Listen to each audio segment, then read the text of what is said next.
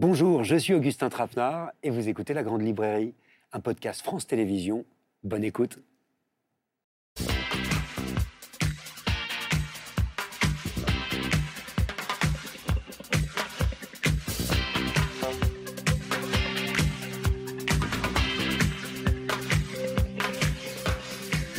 Bonsoir, bienvenue dans la Grande Librairie en direct sur France 5 pour parler d'amour pendant une heure et demie. Comment est-ce qu'on aime? Pourquoi est-ce qu'on prend le risque de dire je t'aime Est-ce qu'on a au moins raison d'aimer? Avec nous, Adeline Dieudonné, bonsoir. Bonsoir. Merci d'être avec nous après le succès. On s'en souvient de vos deux premiers romans qui s'appelaient La vraie vie et Kérosène. Voici un nouveau livre brûlant qui s'appelle Reste. Une femme écrit des lettres à l'épouse de son amant. Il vient de mourir. Elle refuse de le laisser partir. À vos côtés, Tar Benjeloun, bonsoir. Bonsoir, Augustin. On se souvient de La Nuit Sacrée qui vous avait valu le prix Goncourt, mais je sais, moi, de sources sûres, que vous êtes un grand écrivain de l'amour, sur lequel vous avez beaucoup écrit. Les Amants de Casablanca, justement, qui vient de sortir, est une radiographie du couple et du cœur dans le Maroc d'aujourd'hui. Marianne Chaillan, prof de philo à Marseille, prend elle aussi le parti de l'amour avec À la folie passionnément. Bonsoir. Bonsoir Augustin. Alors c'est un essai assez gonflé hein, quand on sait la méfiance des philosophes à l'égard de la passion, mais pour vous, le désir, c'est ce qui fait qu'on est en vie, et ça n'est pas Jacques Weber qui nous dira le contraire. Bonsoir. Bonsoir. Don Juan, Cyrano, le comte de Monte Cristo, on connaît hein, l'immense comédien qui nous lira d'ailleurs le début de vos livres tout au long de cette émission pour qu'on entre ensemble dans vos histoires. Mais je vous présenterai aussi l'écrivain qui publie un grand récit de souvenirs, d'amour et d'amitié dont j'aime infiniment le titre. On ne dit jamais assez aux gens qu'on les aime. Et c'est vrai qu'on dit jamais assez aux gens qu'on les aime. Et pour- Oui, et et c'est curieux parce que ça m'est venu tout simplement en écoutant une- ce qu'on appelle une petite chanson, alors que c'est une chanson magnifique, de Chédid. Et dans ce moment un peu tourmenté où on est tous, euh, tous très près de, de la haine qui nous traverse, c'est effrayant tout ce qui se passe. J'ai d'un seul coup, je dis mais c'est beau de dire euh, euh, on ne dit jamais assez aux gens qu'on les aime. Je trouvais ça très très important de, de, de, de, proclamer ça, enfin de l'affirmer complètement. Par ailleurs, c'est vrai que c'est difficile de dire je t'aime, Marianne Chaillan. Pourquoi est-ce qu'il y a cette pudeur? Pourquoi est-ce qu'il y a cette difficulté tout le temps? Il y a une prise de risque déjà. Dire euh, je t'aime, euh, pour citer une autre chanson de Jean-Jacques Goldman, il y a une question dans je t'aime qui demande m'aimes-tu toi? Donc il y a quand même une prise de risque euh, en disant je t'aime et celle de, de se voir opposer une fin de non-retour. On peut le dire autrement que par euh, les, les- les mots. hein. On peut le faire savoir. On peut euh, être présent. C'est important la présence. Et C'est vrai ce que dit Marianne Chaillan, cela dit, on peut aussi se prendre un râteau, Adeline Dieudonné. Une fin de non-recevoir, ça nous est tous déjà arrivé. Ah oui, ça Oui, oui, moi j'ai une, une grande histoire de... de- Enfin, j'ai beaucoup, beaucoup de râteaux euh, dans mon adolescence, donc, euh, donc je, je- je connais bien le sujet. Non, mais les râteaux, c'est dommage pour l'autre, c'est pas dommage pour vous. Moi, je trouve que c'est tellement libérateur de dire je t'aime à quelqu'un, c'est c'est magnifique. Alors là, vous, Il faut passer par là. C'est énormément de bien. Oui. De toute façon, ça fait énormément de bien. Oui, mais il faut un petit peu de maturité pour le... Oui, mais c'est ça. Mais vous savez, j'ai- j'ai 73 ans. Je vois ça différemment. Voilà. mais en même temps, pour prendre une autre chanson, est-ce que aimer, c'est pas plus fort que d'être aimé? Et si ça se trouve, dire je t'aime, ça suffit. On n'a pas besoin euh, d'avoir une réciproque, Oui, Marianne c'est Chaillan. vrai, c'est vrai aussi, bien sûr. La déclaration d'amour euh, vaut par elle-même. En, en relisant, euh, en lisant le livre de, de Jacques pour l'émission, je me, j'ai trouvé ça extrêmement, extrêmement délicat. Et j'avais la chanson de Barbara à l'esprit tout le temps en vous lisant, euh, celle qui dit euh, euh, Dites-le moi du bout des lèvres, je vous entends très bien du bout du cœur. Et, il dit son amour d'une manière très délicate et euh, pudique, hein, puisque dans la chanson de Louis Chédid, il dit que si on dit jamais aux gens qu'on les aime, c'est parce qu'on est pudique De peur de les gêner. de peur de les gêner. Et, euh, et c'était, c'était très touchant. Et je me suis dit, euh, en- son livre m'a invité moi aussi à me dire, tiens, il faudrait, il faut pas différer de dire aux gens qu'on les aime. Est-ce qu'on peut devenir fou par amour? Ah oui, Bah, oui. euh, bah oui, Oui, mais c'est bien. oui.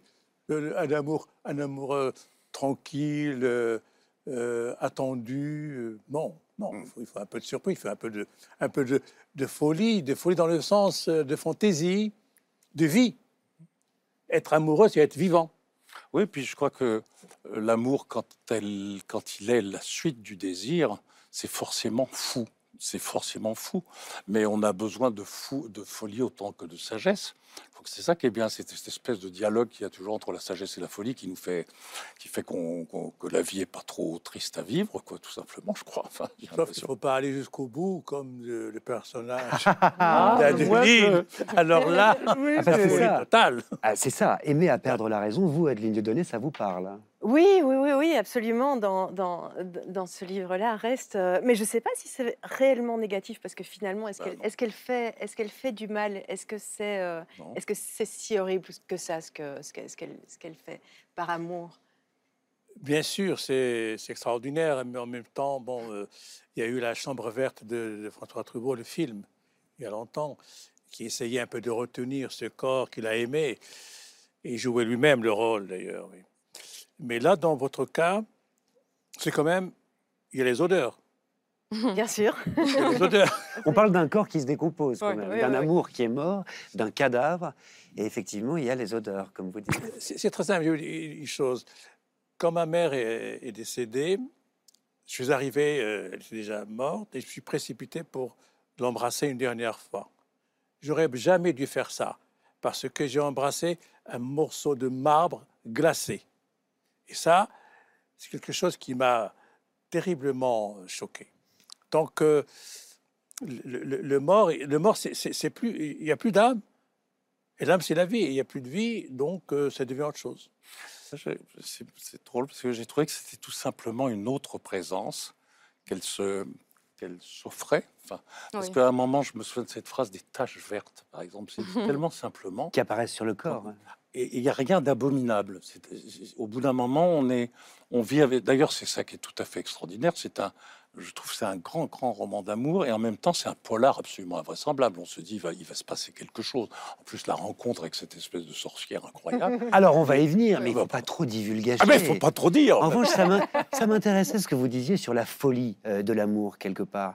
Évidemment, on a des exemples littéraires euh, à foison sur l'amour et la folie. Marianne Chaillan, il paraît que vous, on vous appelait Anne Karénine quand vous étiez petite. Qu'est-ce que c'est que cette histoire? Oui, j'étais euh, en classe de seconde et mes camarades, effectivement, c'était, euh, m'avaient désigné euh, ce, ce- ce- ce surnom. Voilà, ce qui m'étonne beaucoup, euh, qu'ils y aient pensé en seconde, mais qui, ne cesse de m'interroger. J'espère que j'aurai pas la même fin qu'elle.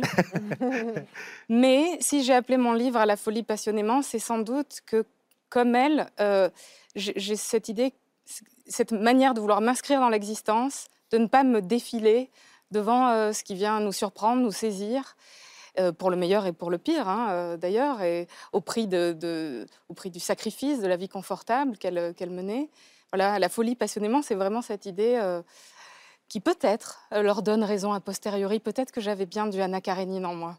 Vous avez cette phrase que vous citez de La Rochefoucauld Celui qui vit sans folie n'est pas si sage qu'il le croit. Qu'est-ce que ça veut dire? Oui, je, je- le crois, je l'espère, puisque j'ai pris le parti de la folie.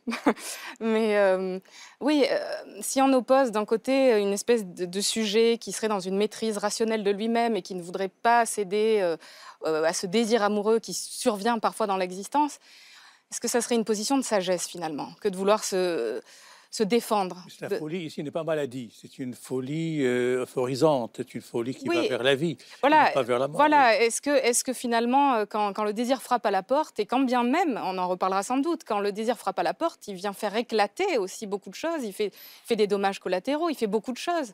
Mais est-ce que, comme, comme Tahar le dit hein, dans son roman, c'est pas, pas une expérience d'une vie ardente, d'une vie profonde Est-ce que est-ce que c'est pas là qu'on est véritablement vivant? Alors moi, je vous propose qu'on se plonge dans un de vos livres. Et pour commencer, je vous propose qu'on se penche sur un livre qui fait la part belle à la folie de l'amour. Vous me voyez venir, le très beau troisième roman d'Adeline Dieudonné qui s'appelle Reste.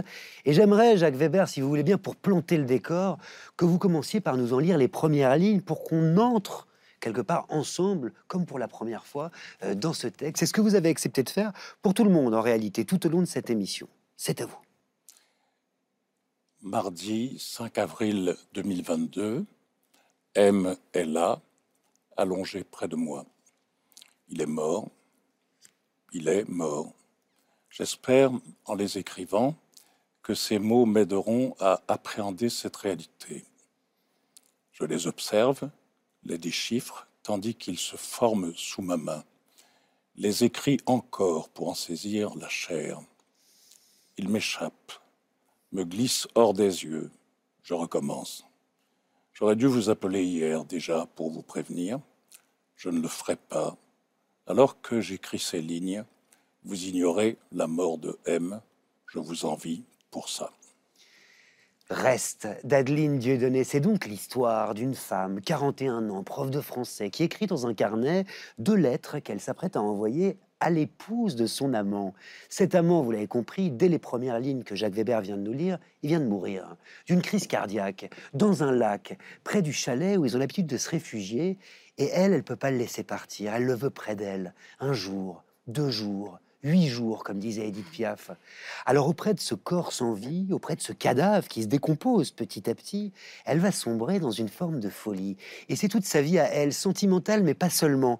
Son parcours de femme qui va refaire surface. Ce livre, moi je vous le dis, vous n'allez pas le lâcher, parce qu'il réserve énormément de surprises. C'est une autopsie du sentiment amoureux et de ce que c'est que d'être une femme euh, aussi. Et j'aimerais que vous nous parliez de cette femme, Adeline Dieudonné, justement, dont le comportement peut paraître quand même un petit peu étrange, voire suspect. Pourquoi est-ce qu'elle peut pas se résoudre à laisser partir cet homme, cet homme qu'elle connaît depuis huit ans Pourquoi est-ce qu'il faut que ce corps mort reste auprès d'elle de façon quasi animale?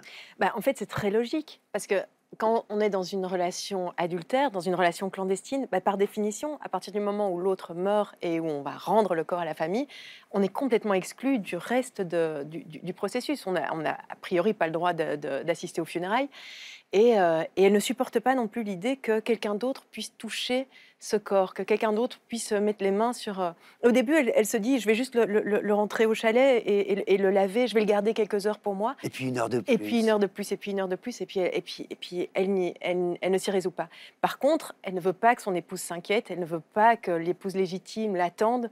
Et donc c'est pour ça qu'elle lui écrit déjà pour l'informer de la mort. Alors ce qu'il faut dire, c'est que cet homme qui s'appelle donc M, il a eu un rôle déterminant dans sa vie. Votre héroïne dit ceci, avant lui, j'étais une matière molle, presque liquide, qui s'ajustait aux nécessités de l'autre. Qu'est-ce que ça veut dire une matière molle? Ben, c'est, euh, les, injonctions auxquelles on se plie. Euh, donc, elle, c'est une femme, et donc elle a été socialisée en tant que femme, et, euh, et elle a compris très tôt, ce qu'on a tout a priori compris, c'est que euh, ce qui était important, c'était plutôt les désirs de l'homme. Et, D'être la bonne épouse, la bonne mère. Voilà, exactement, mm. euh, d'être, euh, d'être arrangeante, d'être gentille, de, d'épouser le, corps de l'autre et ses nécessités. Et, elle réalise a posteriori qu'elle elle revoit ses, relations passées et elle, réalise à quel point elle s'est ajustée aux besoins des autres alors comment est-ce qu'elle a fait pour trouver un noyau dur, justement? C'est la métaphore que vous employez. Bah justement, c'est dans cette relation-là avec cet homme-là euh, qu'elle... Alors, non, il y, a deux aspects. Il y, a eu M et le fait qu'il l'a interrogé sur ses désirs. Il lui a posé des questions. Il a dit Mais toi, de quoi tu as envie? A ramené sans cesse le sujet vers elle. C'est un nouveau langage de l'amour, en fait. Exactement. Ils ont créé leur, langage commun et dans lequel elle a réussi à se trouver. Et puis aussi, elle a refusé la conjugalité. Elle, sait très bien qu'à partir du moment où elle vit, et c'est pour ça qu'elle se, quelque part, elle, trouve refuge dans cette relation clandestine, parce qu'elle sait qu'à partir du moment où elle vit avec un homme, euh, elle va, elle, elle, elle, elle, a, elle, elle se méfie de son propre penchant pour la subordination, c'est ça qu'elle dit. Et qu'à partir du moment où ils vont vivre ensemble, elle risque de retomber dans ces travers, euh, à la fois euh, si, l'homme lui impose des choses, mais elle dit même pas forcément. En fait, même, même avec un. Il n'a jamais été aussi vivant que mort. c'est vrai. Bah un cadavre aurait été si présent dans une histoire d'amour. Oui, ça c'est vrai. en tout cas, ce qui est intéressant avec l'héroïne d'Adeline Dieudonné, c'est qu'en fait, elle se réapproprie son corps. C'est ça qu'on comprend. Sa chair. Qu'est-ce que ça veut dire, euh, Marianne Chaillon euh, se rapproprier, se réapproprier sa chair. C'est ça. Qu'est-ce que ça vous inspire Moi, ce qui m'a frappé, euh, et je vois la couverture du livre qui est là, c'est ce lac. Euh, qui, euh, qui, est sur la couverture et qui est, euh, qui est au centre du roman. Elle va tourner autour du lac en voiture et ça m'a fait penser inévitablement au poème hein, de Lamartine, Autant suspend ton vol. Et j'ai vu cette héroïne pour, qui ne voulait pas laisser, voilà, qui, qui pour, pour, qui l'anéantissement, la, conscience du, du, temps qui passe est une question. Je me suis demandé s'il n'y avait pas cette question philosophique au cœur de son roman puisque la fille de la narratrice même va voir un jour un lac avec un village englouti et en revient bouleversée, se rendant compte que euh, tout ce qu'on a, tout ce qu'on possède est voué à l'anéantissement et l'amour aussi. Adeline Dieudonné Ben oui, absolument. Et, et elle, a, elle a cette phrase, hein, elle dit Est-ce qu'on ne, est ne s'aime pas réellement euh, Oui. qu'à l'ombre de, de la la mort, mort, oui. Quelque chose comme ça. Euh, et, et- le fait que cette relation soit une relation clandestine, ça lui donne cette conscience aiguë dès le départ de la fragilité et de la fin Ouais. possible, de, puisqu'elle ne se repose sur rien du tout, puisqu'il n'y a pas de mariage, il n'y a pas de promesse, il n'y a pas de. C'est ça qui m'a, moi, touché aussi. Enfin, c'est que cette femme qui était, entre guillemets, illégitime, bien que je n'aime pas l'expression, elle était illégitime. D'un seul coup, il y a une sorte de légitimité retrouvée par le biais de, de la mort.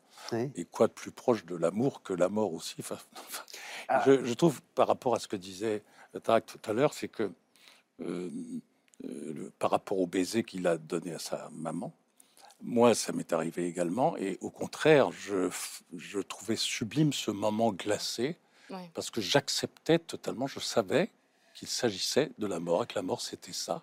Et que d'un seul coup, il y avait une, je sais pas, une, une- une odeur, un, un Mm. parfum, quelque chose dans la matière qui était autre et qui, était, qui Oui. sublimait cet instant et qui me renvoyait à la disparition de ma maman, mais en même temps l'amour que j'avais pour elle. Hmm. Marianne Oui, moi aussi. euh, je- je- alors moi, c'est ma grand-mère que j'ai que j'ai embrassée euh, morte, et je voulais tout vivre, y compris ça. Et, et- et vivre mon histoire avec elle, c'était vivre aussi ça. Et je ne voulais pas en être privée. C'était aussi son histoire. Et c'était notre histoire. Et Oh c'est- là, crochet, muet, grotte, forêts obscures, vous que le temps épargne ou qu'il peut rajeunir, gardez de cette nuit, gardez belle nature, au moins le souvenir. C'est ça. Mais je trouve que c'est pas Lamartinien du tout, son bouquin.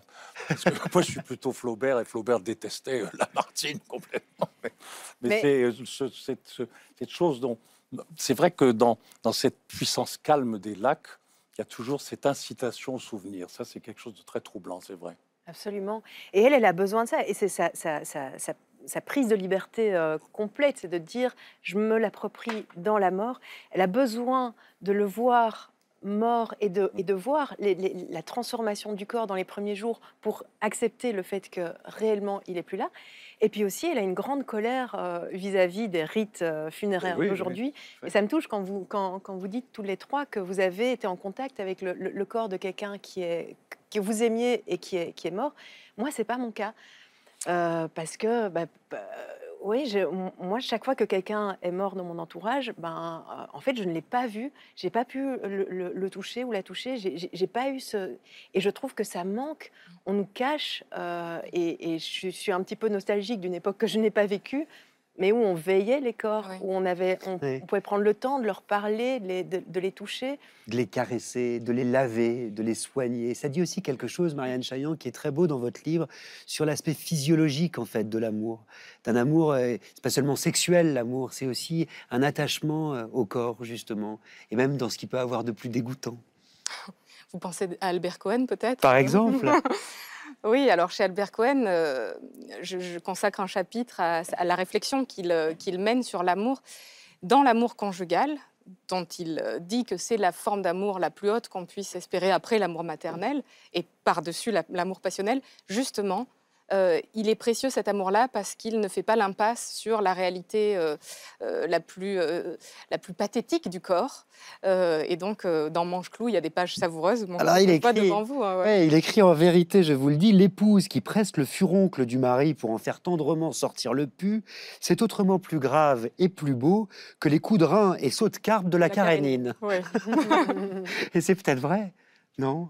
Oui, oui, oui, bah, eh, oui d'aimer, d'aimer l'autre dans, dans, dans son corps et dans, dans, bah, dans ce qu'il a de plus, euh, de plus animal. euh, et euh, oui, oui, c'est, c'est- c'est magnifique. Bon, là, là en l'occurrence, je, je le pousse à l'extrême, mais vous l'exprimez très, très bien, effectivement, dans, dans, dans votre livre, de, c'est- c'est- c'est- c'est- cette entièreté de l'amour euh, euh, enfin, de- qui, doit, qui doit couvrir tous les aspects de l'autre. ouais.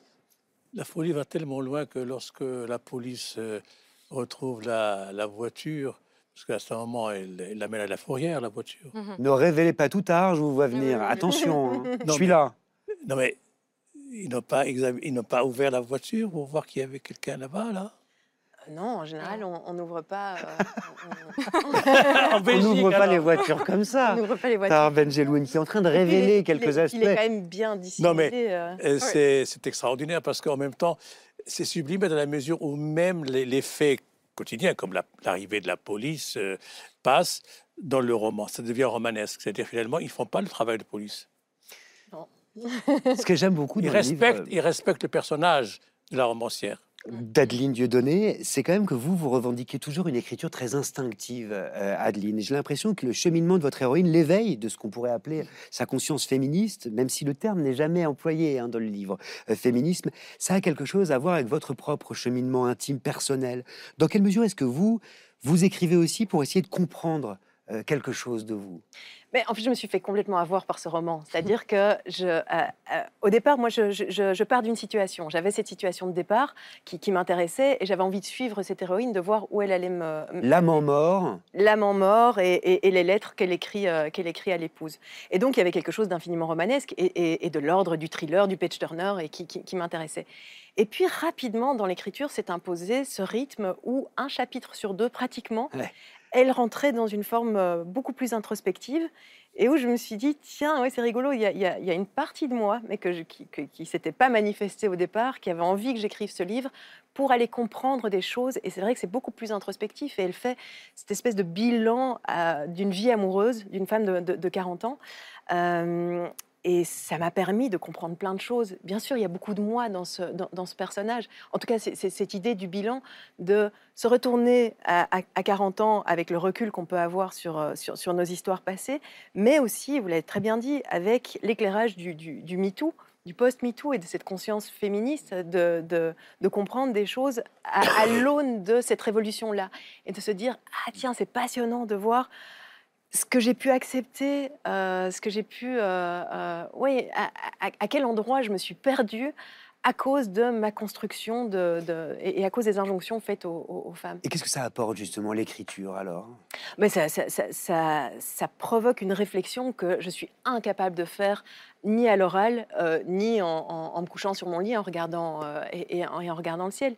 Parce que, euh, parce que, parce que l'écriture a, a cette magie de nous emmener profondément et nous permettre de, de- plonger de plus en plus. euh, Et puis, euh, hé- hélas, on ne peut pas tout dire. hein, faut Ah non, non, non, non, parce que mais- tard, mais tard, mais je suis obligé de le contrôler depuis le début de cette émission. Il veut tout révéler. L'écriture permet que quelque chose ne se finit pas et que on peut glisser sous la peau.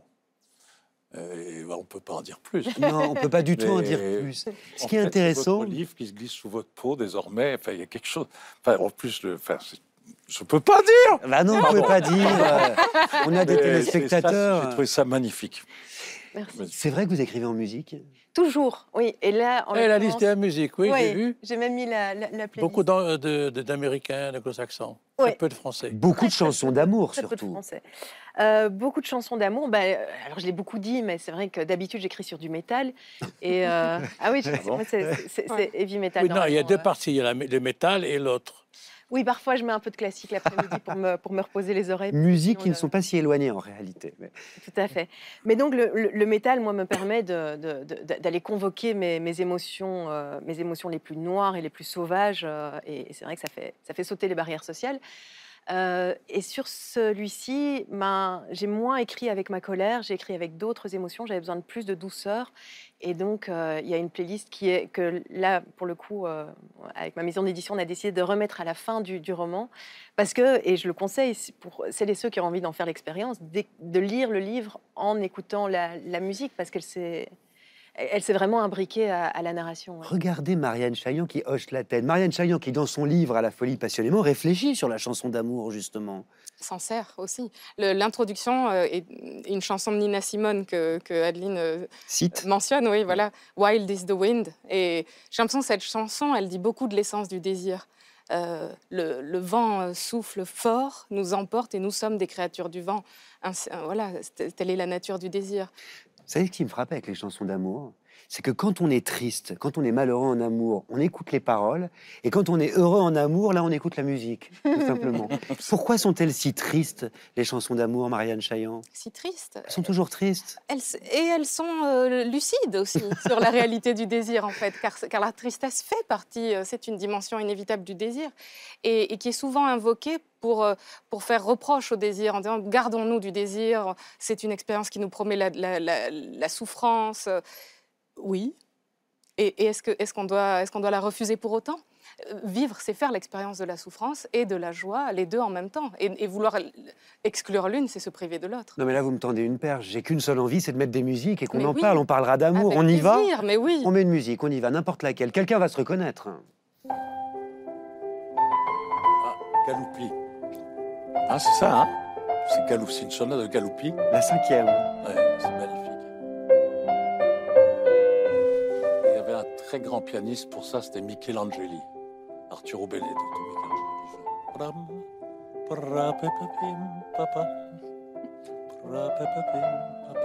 C'est pas triste du tout, ça. Non. C'est tendre, c'est.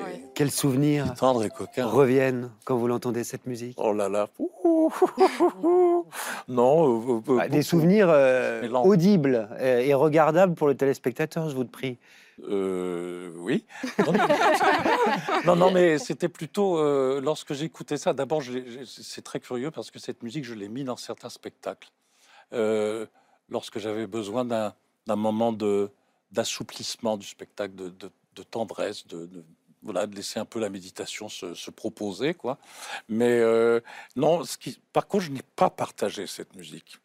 Mais en pensant à certaines personnes dont j'étais fou amoureux, je mettais cette musique. Et il me, il m'arrivait parfois de parler tout seul, enfin de parler à ces personnes, sans naturellement qu'elles m'entendent. J'écoutais Galoupi. On en écoute une autre. Que serais-je sans toi?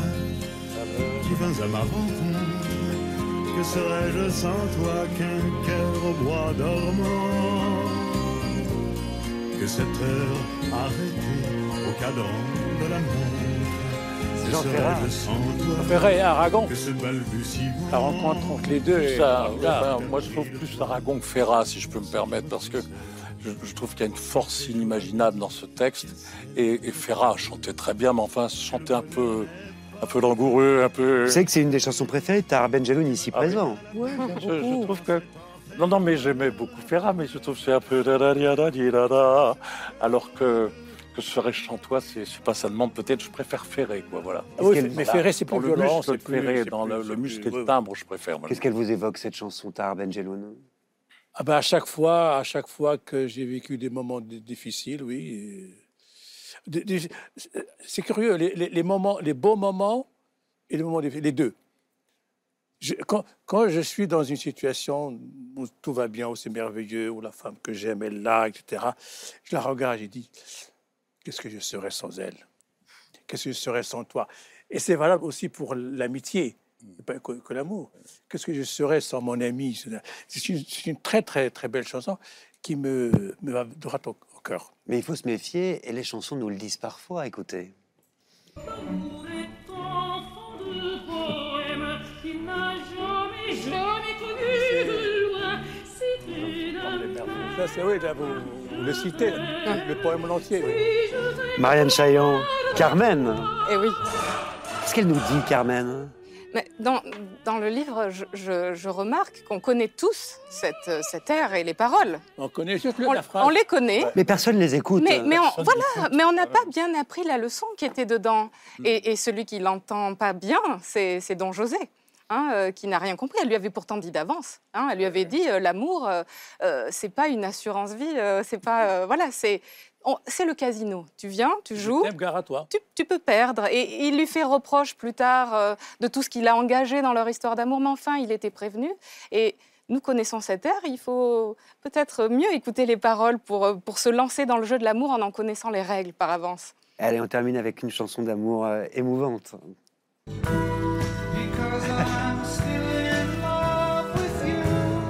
C'est Neil Young. I'm Pourquoi cette chanson qui renvoie au premier chagrin d'amour chez vous, Adeline Dieudonné? Parce que il y a, il y a cette, euh, il y a cette vision magnifique. Cette chanson raconte un, un couple sous la lune qui danse. On imagine qu'ils ont un certain âge et qu'ils ont un- tout, un, tout un passé derrière eux. Et c'est vrai que moi, adolescente, enfin en tout cas, et, j'ai prêté ça à, à- à mon héroïne dans le, le- le livre. J'imaginais, je, je me voyais vieille comme ça, euh, en me disant, oh, je, je serais avec, avec, avec l'homme que j'aurais aimé toute ma vie, on aurait eu des enfants, et, et, on- et, il me dira, ou je lui dirai cette chose, I'm still in love with you, qui n'est pas la même chose que euh, I, still you. love you.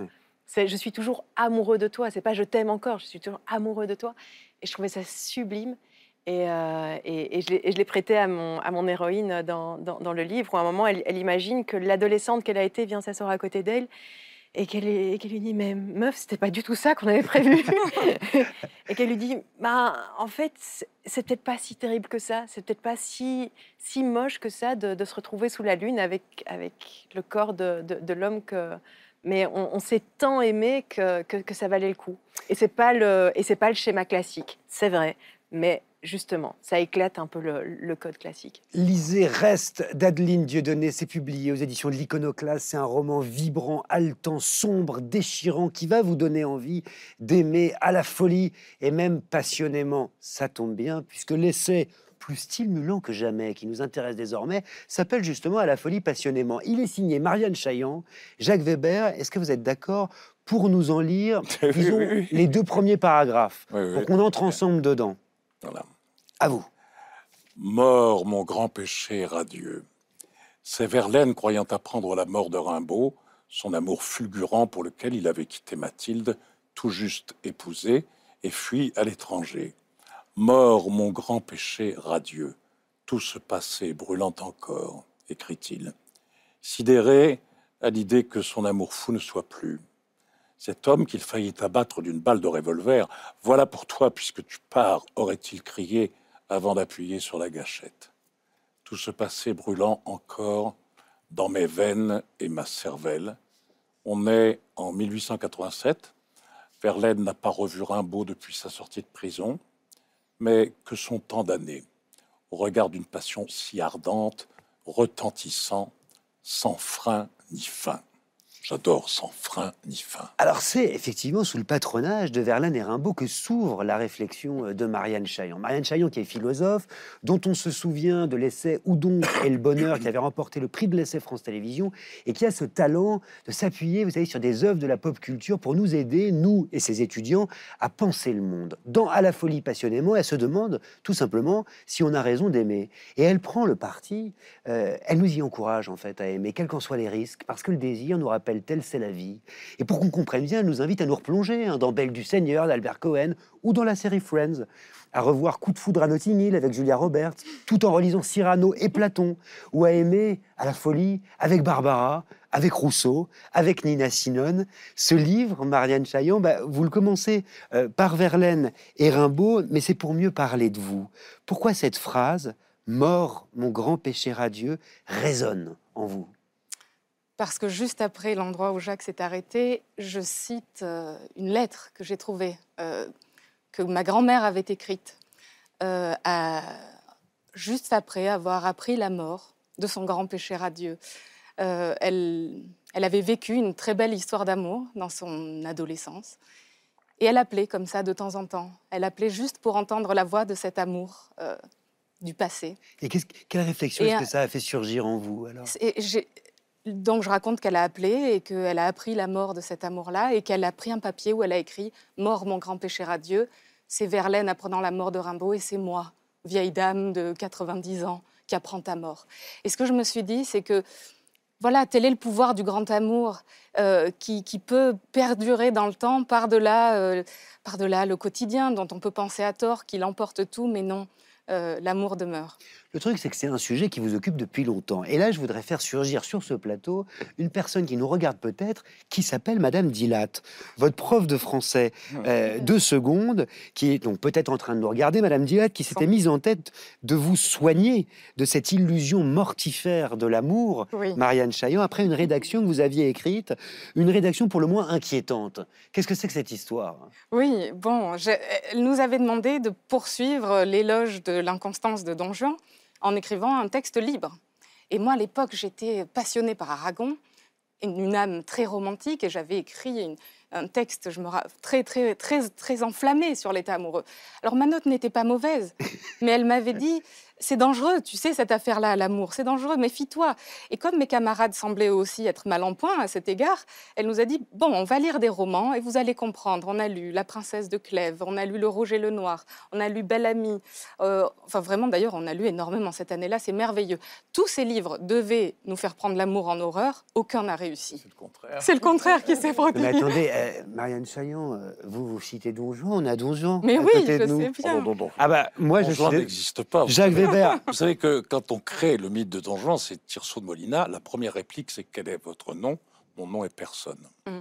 Ça, c'est vraiment important. Enfin, moi, ce que je sais, c'est que j'ai Jacques Weber à ma gauche, qu'il a joué Don Juan, qu'on le connaît pour ça, et que vous citez la tirade de l'inconstance. Je la veux, je veux l'entendre, je Ah la oui. souhaite. Et quoi, tu veux qu'on se lie à demeurer au premier objet qui nous prend, qu'on renonce au monde pour lui et qu'on n'est plus Dieu pour personne.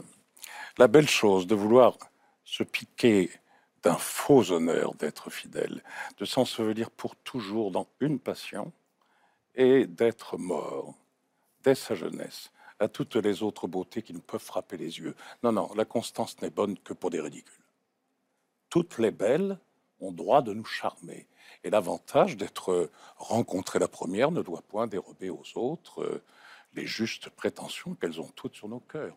Pour moi, la beauté me ravit partout où je la trouve et je cède euh, facilement à cette douce violence qu'elle nous entraîne. J'ai beau être engagé, l'amour que j'ai pour une belle n'engage point mon âme euh, à faire injustice aux autres. Je conserve des yeux pour voir le mérite de tout et rends à chacune les hommages et les tributs où la nature nous oblige. Et quoi qu'il en soit, je ne puis refuser mon cœur à tout ce que je vois d'aimable. Et dès qu'un beau visage me le demande, si j'en avais dix mille, je les donnerais tous. Les inclinations naissantes, après tout, ont des charmes inexplicables. Et tout le plaisir de l'amour est dans le changement.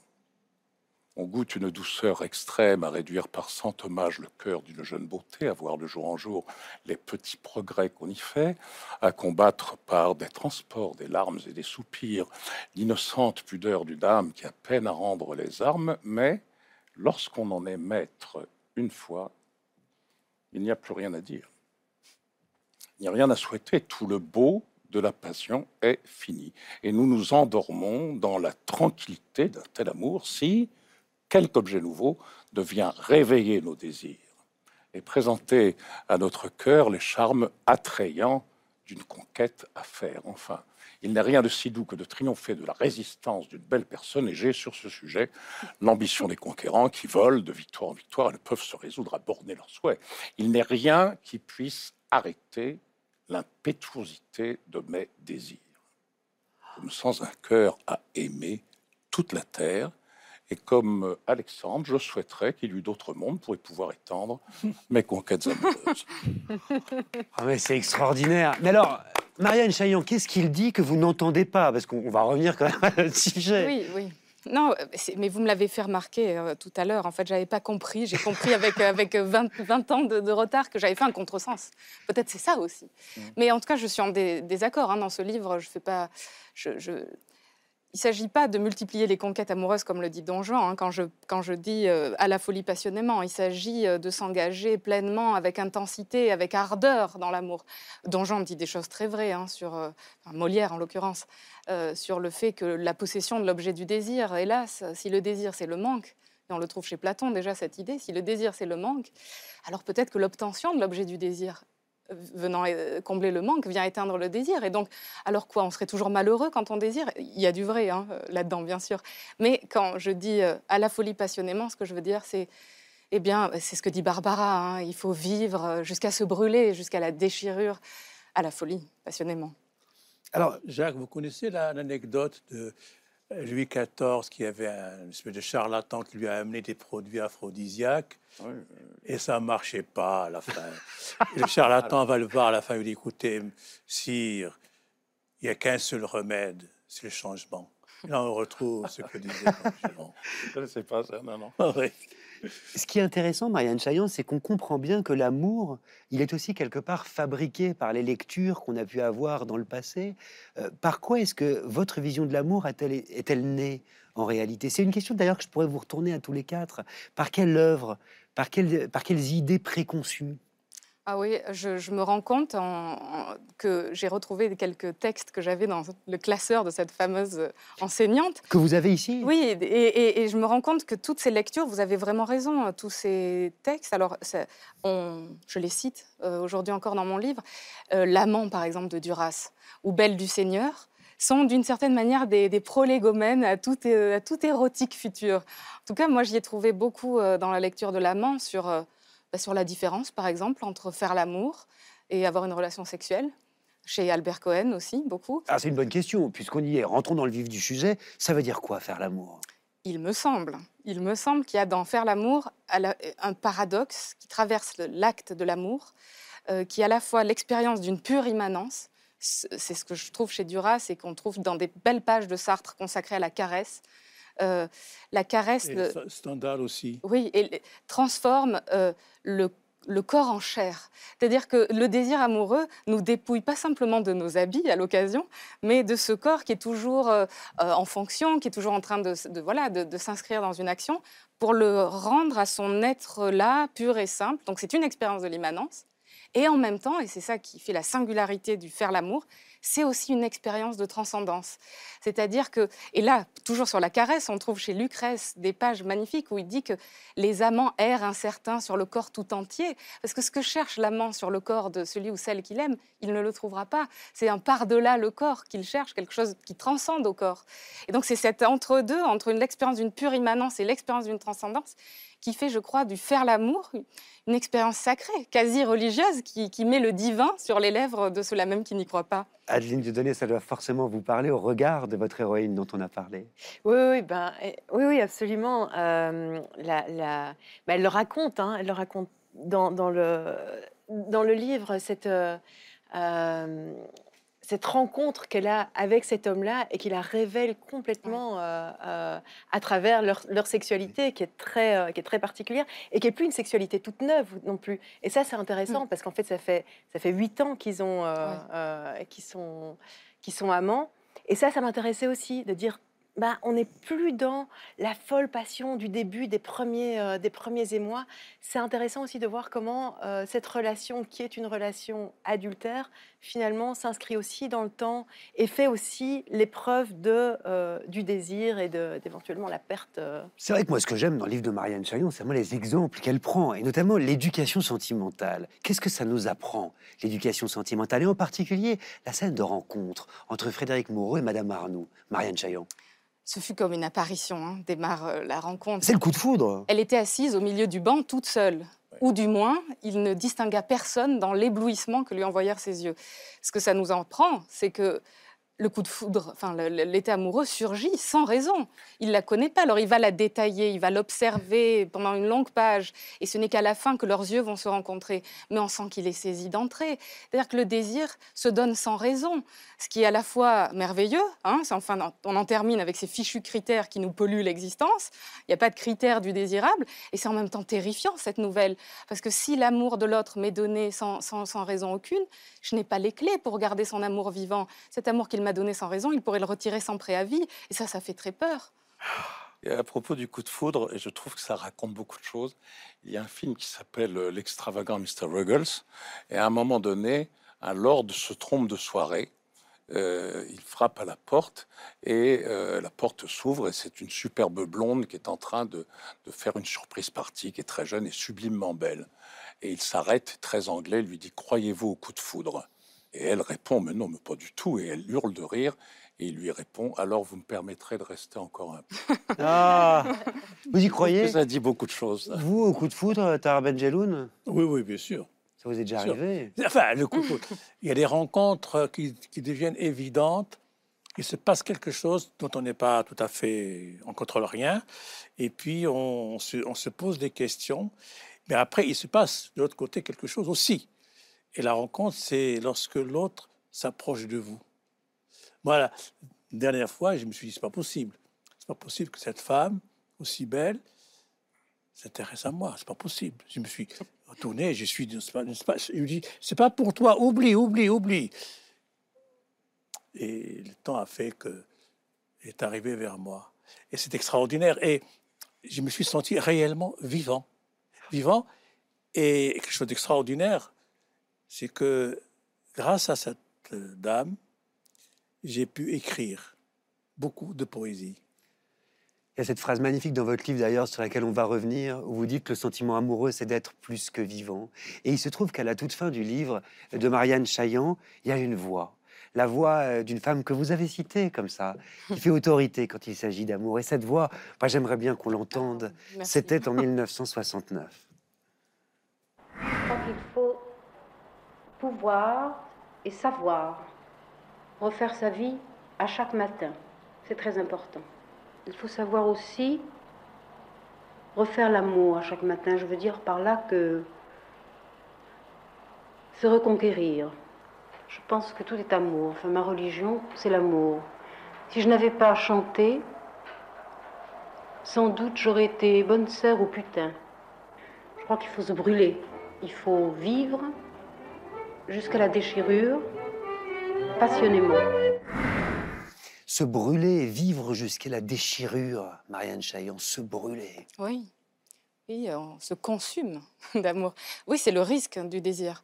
Il nous fait vivre des joies ardentes, une vie extrêmement intense, mais mais il y a un prix. Et, et je cite une de ses chansons que j'adore, dans laquelle elle dit Je veux encore rouler des hanches, je veux me saouler de printemps, je veux m'en payer des nuits blanches, à cœur qui bat, à cœur battant. On veut tout ça. Oui. Mais Barbara nous dit Cette chanson s'appelle La solitude. Oui, Parce qu'attention, la renifleuse des amours mortes arrivera et nous dira alors ils sont partis, tes faux Rimbaud, tes faux Verlaine.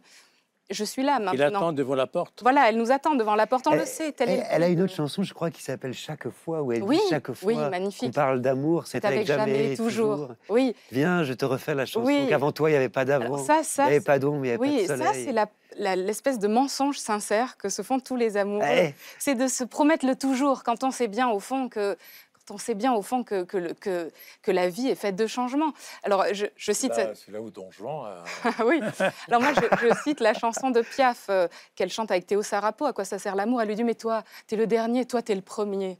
On sait bien que non. Alors même qu'elle avait chanté pour Marcel Mais Cerdan, l'hymne à l'amour. Mais il y a, il y a dans l'état amoureux, même sur fond de cette lucidité, du caractère éphémère du désir, il y a cette aspiration tout de même à s'entendre dire toujours et à se faire des promesses dont on sait bien qu'elles sont, qu'elles sont illusoires. Ah, Je crois d'ailleurs que c'est peut-être ça, là, enfin je sais pas, hein, je m'embarque un peu, mais moi en lisant ce livre, ce qui est extraordinaire, c'est comme j'ai jamais fait philo, moi je me suis arrêté très vite à l'oral de rattrapage au BEPC, et ça m'a ça m'a énormément plu parce que comme, comme tu le dis, il y a, il y a tellement, c'est à foison, Ouais. la littérature est là à foison, elle nous, elle nous trimballe, elle nous mène dans toutes les pistes de l'amour, et on ferme le bouquin, on se dit, ben, j'ai plus qu'une seule solution, c'est de la fermer et d'aimer. Enfin, moi, c'est ce qui m'a semblé très, Oui. très fort. Et ce qui m'a semblé aussi fort, c'est tout à l'heure, tu posais la question de euh, euh, faire l'amour et, et, et- et puis la faire l'histoire sexuelle. Je crois que euh, quand il s'agit de faire l'amour, le langage intervient, que ce soit le langage du corps ou le langage des mots. Mais c'est culturel, faire l'amour. C'est une Et, et chose les mots sont dangereux. Alors qu'avant, je pense que c'est totalement animal. Il y a quelque chose de l'ordre de l'animalité. Mais ce qui est tout à fait troublant et très, très problématique, c'est que souvent, ça commence par quelque chose de purement animal. C'est-à-dire qu'on sent une sorte de réciprocité malgré soi, comme ça, quelque chose vous attire, comme, mais parce qu'on a aussi l'impression que ça marche dans les deux sens. Et ça, c'est très, très animal, je crois. Et, petit, et parfois, et faire l'amour, c'est que d'un seul coup, ça se transforme parce que le langage intervient, la culture intervient, tout intervient. Et, et- et dans la caresse, il y a cette lenteur du, du langage. Je crois que la caresse, c'est un langage. Quoi, voilà. Et- Moi, je vous- je vous- Une très très belle euh, prière d'Edith Piaf euh, quand elle dit Oui. Mon Dieu, laissez-le-moi. Mon Dieu, mon moi. Dieu, mon Ah, Dieu. Alors là, moi, je vais devoir vous arrêter. hein, parce que amour. vous, vous êtes- vous vous êtes trompé d'émission. Mais aimons, brûlons, vibrons, Brûlons. parlons, littérarisons à la folie passionnément de Marianne Chaillan. C'est publié aux éditions des Équateurs. Et vous savez qu'il y en a, beau- il y en a qu'on aime beaucoup dans cette émission. Sans doute les connaissez-vous, ce sont les libraires qu'on aime passionnément, euh, surtout les libraires indépendants. Aujourd'hui, Annabelle Chauvet de la librairie Un livre et une tasse de thé à Paris et Simon Payen de la librairie 1000 pages à Vincennes nous parlent d'amour et de désir. C'est un sujet signé Inès de la Mode Saint-Pierre et on se retrouve toujours en direct juste après avec Tahar Benjeloun, Adeline Dieudonné, Marianne Chaillan et Jacques Weber. Magnéto.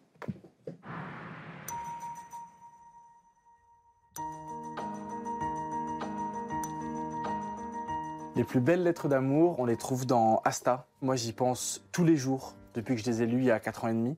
C'est des lettres d'amour qui vous retournent le ventre, c'est des lettres d'amour qui vous remplissent le cœur. En deux pages, on peut sauter des fjords de l'ouest de l'Islande à la banlieue de Reykjavik en passant par Vienne, Copenhague. C'est extrêmement habile et virtuose. On peut passer de Asta qui a 50 ans à Asta qui a 10 ans, et ça dans quasiment la même page, simplement pour raconter d'une manière complexe ce que c'est simplement la vie d'une femme. Des larmes avec La vie en chantier de Pete Fromm. La vie en chantier est une histoire qui commence affreusement mal puisque Taz perd l'amour de sa vie, Marnie, lorsqu'elle met au monde leur fille. Il va devoir l'élever tout seul.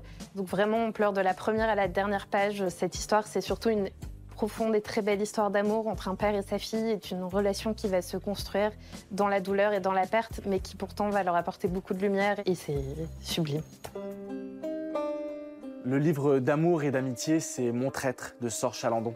Tyrone Méhan et Antoine, le jeune luthier parisien, c'est un coup de foudre amical. Tyrone Méhan, c'est lui qui va lui apprendre ce que c'est l'Irlande, la lutte, le passé de l'Irlande, ses combats, ses injustices. Euh, c'est un livre qui, moi, hum, a changé ma manière de lire. C'est un livre qui, comme Antoine, a changé mon rapport à l'histoire. C'est aussi pour ça que je suis devenu libraire, pour euh, voir si ce livre-là pouvait changer la vie des gens autant qu'il a changé ma vie. Pour moi, un des plus beaux livres de ce siècle, c'est La vie têtue de Juliette Rousseau. C'est un texte très court, hybride, dans lequel Juliette Rousseau rend un vibrant hommage à sa sœur disparue. Ce qui est très rare, et c'est toute la beauté de ce livre, c'est qu'elle fait cohabiter l'amour et le deuil. Il me rappelle l'importance de se raconter nos histoires entre femmes et de se transmettre nos vécus de génération en génération pour ne pas les oublier. Le coup de foudre, il faut le lire raconté par Loïc Demey dans Jeu d'un accident ou d'amour. C'est le phénomène euh, poétique de la dernière décennie. C'est un livre absolument génial qui explore ce que le coup de foudre fait au corps, mais surtout ce que le coup de foudre fait aux mots. Euh, Adrien rencontre Adèle, il en tombe euh, raide dingue, et c'est pas que dans son cœur que ça se passe, c'est aussi dans sa tête parce qu'il perd certains mots. Et donc les verbes sont remplacés par d'autres mots. On a toutes et tous eu des retours des lecteurs avec des larmes dans les yeux qui nous ont dit à quel point ce texte avait changé quelque chose en eux. Et ça, euh, c'est, je pense, la plus grande fierté quand on est libraire. La Grande Librairie, toujours en direct avec mes invités ce soir, Adeline Dieudonné, Marianne Chaillan, Jacques Weber et Tar Benjeloun. Avant de se plonger justement dans les amants de Casablanca, de Tara Benjeloun justement, ben, j'aimerais avec un peu d'avance souhaiter à nos amis libraires une bonne fête. Parce que figurez-vous que samedi, c'est la 25e édition de la fête de la librairie indépendante à laquelle participent plus de 500 libraires en France ainsi qu'en Belgique, Adeline, et également en Suisse. Chaque lecteur qui passera le seuil d'une de ces librairies se verra offrir le livre que voici avec des textes de Marie-Hélène Lafont, Yannick Enel, Régis Geoffrey, j'en passe. Le rendez-vous est pris. Et ce sera l'occasion notamment de vous procurer le nouveau roman de Tahar Benjeloun qui s'appelle Les Amants de Casablanca, dont Jacques Weber va nous lire le tout premier paragraphe pour qu'on ouvre ensemble. Ils avaient regardé ensemble scène de la vie conjugale d'Igmar Bergman. Ils étaient jeunes et amoureux, très amoureux. Ils avaient trouvé ce film fort et désespéré. Ils en avaient ri. Ils venaient juste de se marier et leur étude terminée, chacun entrait dans la vie active. Lui comme médecin pédiatre, elle pharmacienne. Ce fut son père qui lui acheta la pharmacie d'Ergelef dans un des quartiers les plus vivants du centre-ville, dans la Médina de Casablanca. Lui reprit le cabinet de son oncle, qui avait une clientèle fidèle. La vie était facile, le ciel d'un bleu limpide, et la paix régnait sur leur monde. Le ciel d'un bleu limpide et la paix régnaient sur leur monde. Et pourtant, on s'en doute déjà, et vous aussi, dans le livre de Tahar Benjeloun, le ciel de ces deux amants ne va pas tarder à s'assombrir. Ces deux amants s'appellent Nabil et Lamia, et à travers les, les aléas hein, de leur histoire d'amour, eh ben, Tahar Benjeloun interroge les contradictions et les paradoxes de l'amour, les petits arrangements avec les interdits aussi. Dans le Maroc d'aujourd'hui, c'est un livre qui se lit comme un feuilleton, comme un grand roman d'amour, comme une chronique sociale aussi. Et ça m'a quand même passionné. Il se trouve, Tahar Benjeloun, que c'est pas la première fois, vous, hein, que vous vous intéressez au couple et, et aux sentiments amoureux. Je pense au premier amour est toujours le dernier. Je pense au mariage de plaisir. Je pense au bonheur conjugal. Trois livres que vous avez écrits. Qu'est-ce qui vous passionne tant dans les histoires d'amour Certains disent même que l'amour, l'histoire d'amour, c'est le fondement du roman. Oui, en même temps, ça raconte un pays, une société, parce que finalement, euh, l'histoire de, de, de, scène vie de vie conjugale, elle est universelle. Euh, tous les couples du monde, euh, leur arrive d'avoir des scènes, mais il y, a, il y a la société qui est autour. Et la société casablancaise, je dirais marocaine en général, et casablancaise est très particulière. Casablanca est une ville extraordinaire, euh, très violente, euh, très dynamique, énergique, où il se passe beaucoup de choses. Et c'est les poumons et le cœur du Maroc, où il se passe énormément de, choses intéressantes. hein. C'est la ville où il y a des artistes, il y a, vraiment une movida extraordinaire. Mais en même temps, c'est une ville qui est déchirée entre euh, cette modernité que, que nous essayons un peu d'installer dans le pays et puis la tradition. La tradition. Vous avez cette phrase Tel est le Maroc d'aujourd'hui. Le pays est ainsi, moitié aspirant à la modernité à l'occidentale, moitié rivé aux vieilles traditions, mariné dans la régression et la domination masculine. É- Évidemment, euh, j'ai pensé justement aux, aux dix années où le PhD, c'est-à-dire le parti des frères musulmans, enfin islamistes, qui a gouverné le pays et qui a essayé un petit peu de tirer le pays vers l'arrière. Et c'était dix années de régression, alors que le, roi, lui, il est plutôt euh, dans une, vraie modernité. Mais il a, accepté la démocratie. C'est- ce parti est arrivé en tête. Il a nommé son chef, euh, chef du gouvernement. Et C'était une catastrophe parce qu'ils étaient incompétents, ils n'ont rien su faire. Mais en même temps, il a par exemple euh, deux articles de loi qui sont totalement scandaleux, euh, 489 490, qui interdisent l'homosexualité et qui interdisent les relations hors mariage. Mais c'est complètement aberrant parce, parce que d'abord l'homosexualité existe naturellement comme dans tous les, toutes les sociétés du monde. Et j'aime bien dire la phrase de Jean Genet que je cite souvent. Il m'avait dit un jour, je suis homosexuel comme j'ai les yeux bleus. Point à la ligne. Ouais. Et, et ça, c'est, les gens ne comprennent pas. Alors, interdire l'homosexualité, c'est, une aberration. Interdire les relations, homo- euh, les relations sexuelles hors mariage, hypocrisie. Oui, et c'est un mot qui revient souvent d'ailleurs, l'hypocrisie dans votre roman. Alors vos deux héros, Nabil et Lamia, ne révèlent pas grand-chose en disant qu'ils sont divorcés. Et il se trouve que non seulement Lamia a trompé son mari avec un autre homme, mais surtout qu'elle gagne, c'est intéressant, beaucoup plus d'argent que Nabil, et qu'elle est donc tenue de lui verser une pension. Ce qui fait de Nabil, j'adore l'expression, le premier Marocain officiellement entretenu par sa femme. Et là, sa virilité, évidemment, en prend un coup. Qu'est-ce que ça veut dire être un homme, Tahar Benjeloun au Maroc? Alors, être un homme, c'est d'abord dominer sa femme, dans, dans le- dans l'esprit, bien sûr, traditionnel. Parce qu'à ce moment, euh, quand euh, sa femme euh, part avec quelqu'un d'autre, il va voir les parents, et le père de, sa femme lui dit T'es pas un homme. C'est-à-dire que tu n'as pas su retenir ta femme. Ça, se dit aussi en Europe, ça, c'est- on a, on a connu ce, ce genre d'expression. Mais le- être un homme dans l'esprit de cette, de cette société euh, traditionnelle et tout, c'est c'est- c'est- c'est la domination, c'est perpétuer ce patriarcat euh, jusqu'au mariage. C'est ça, c'est ça. ce que- c'est- Comment vous l'avez vécu, vous, Marocain? Cette Oh, définition de la virilité, cette injonction aussi?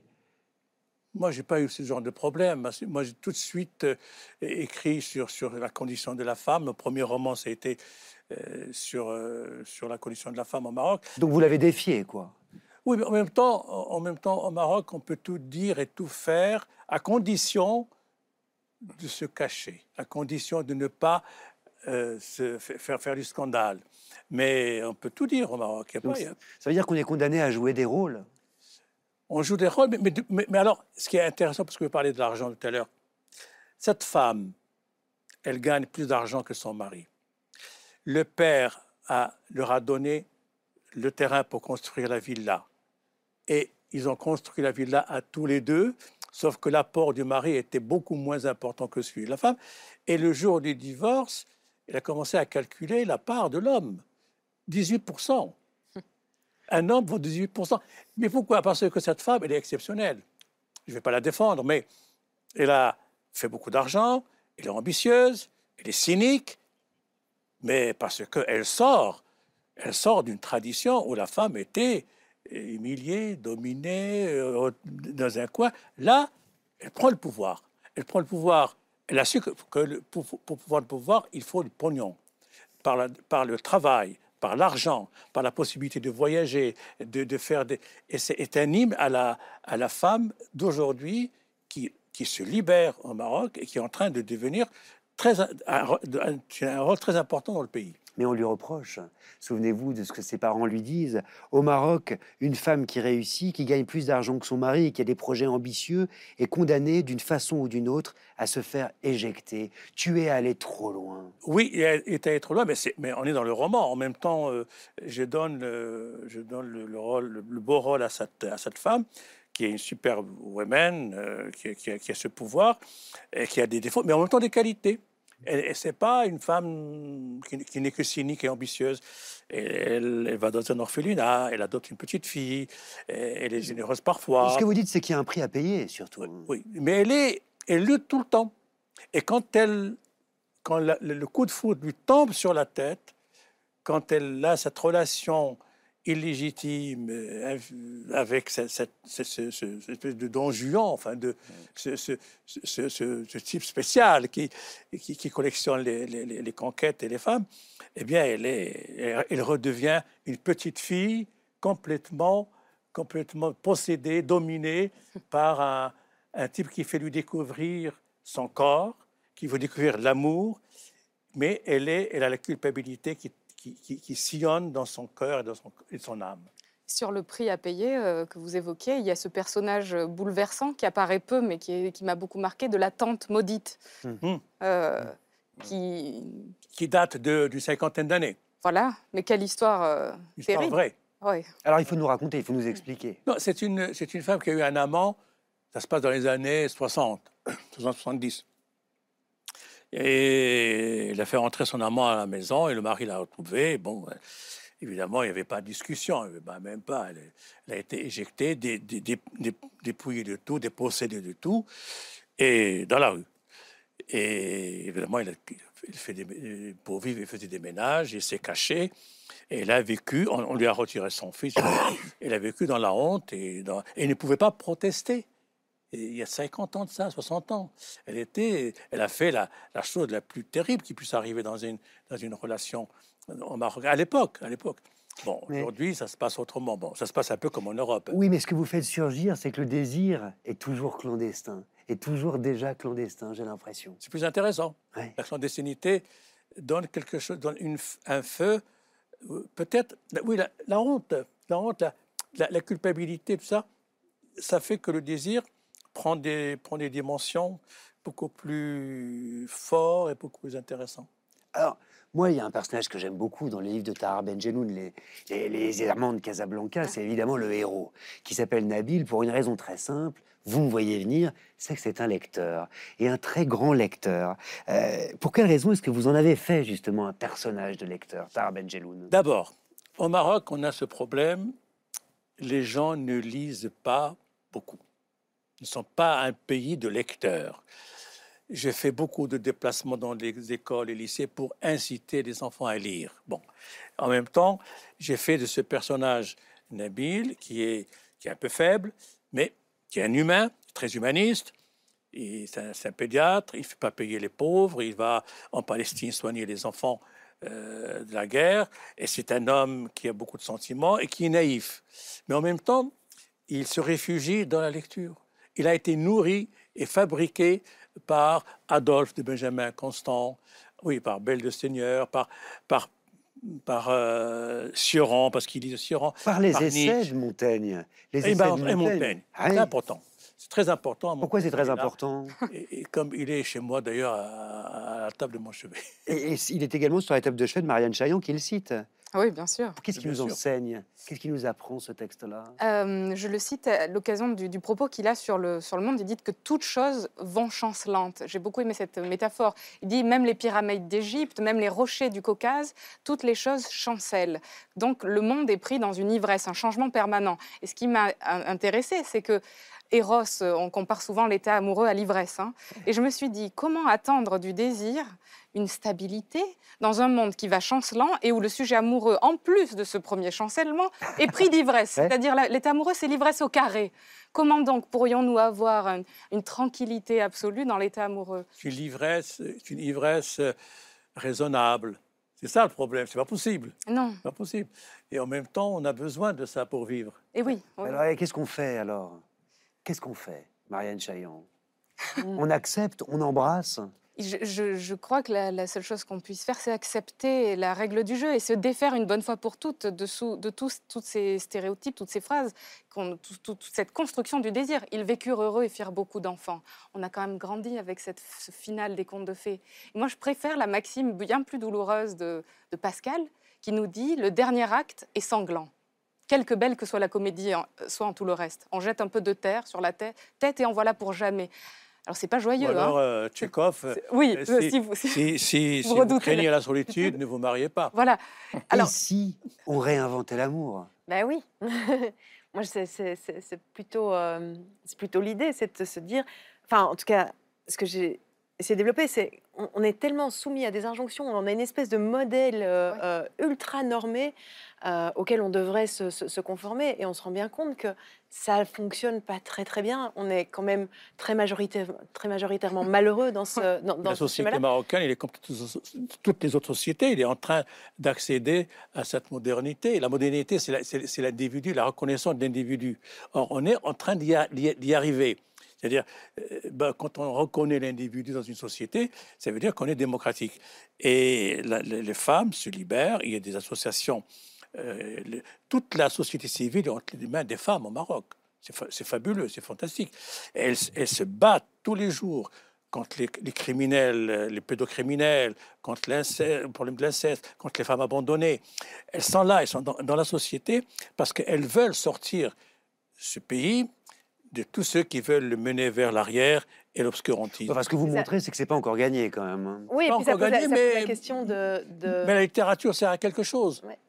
Et puis il y a la question de l'habitat euh, que je trouve euh, super importante. Euh, euh, pourquoi est-ce qu'on habite avec... euh, moi je crois que c'est assez central. Pourquoi est-ce qu'on a pris l'habitude d'habiter avec la personne dont on est amoureux?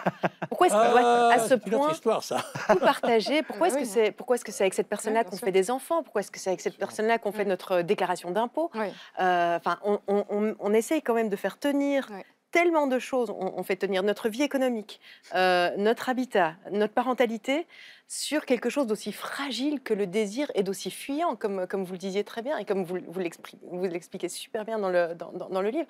Et moi, je crois que ça ne peut pas fonctionner. Donc, il faut repenser complètement aussi la question de l'habitat. Et d'ailleurs, qui on vit Et dans votre euh, roman, il y a ce personnage que- qui m'a beaucoup interpellée, qu'on voit très peu, mais qui revient plusieurs fois. C'est cette femme qu'elle observe au bord du lac, cette mère de famille qui a deux enfants et qui est enceinte.